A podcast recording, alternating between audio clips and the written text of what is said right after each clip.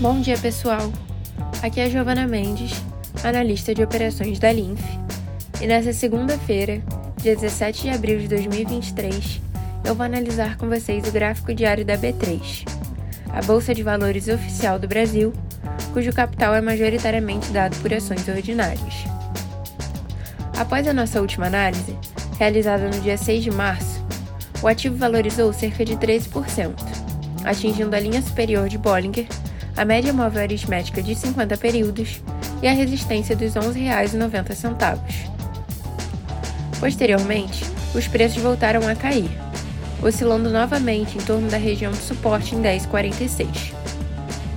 No entanto, o último movimento do ativo foi de alta, e nele foram rompidas as médias móveis de 20 e de 50, além do preço ter ultrapassado a linha superior de Bollinger no pregão anterior.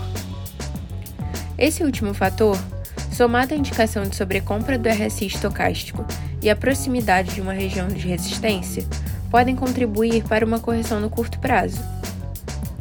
Ainda assim, considerando a posição do preço com relação às médias e o volume de compra acima da média, a continuidade do movimento altista também não é descartada.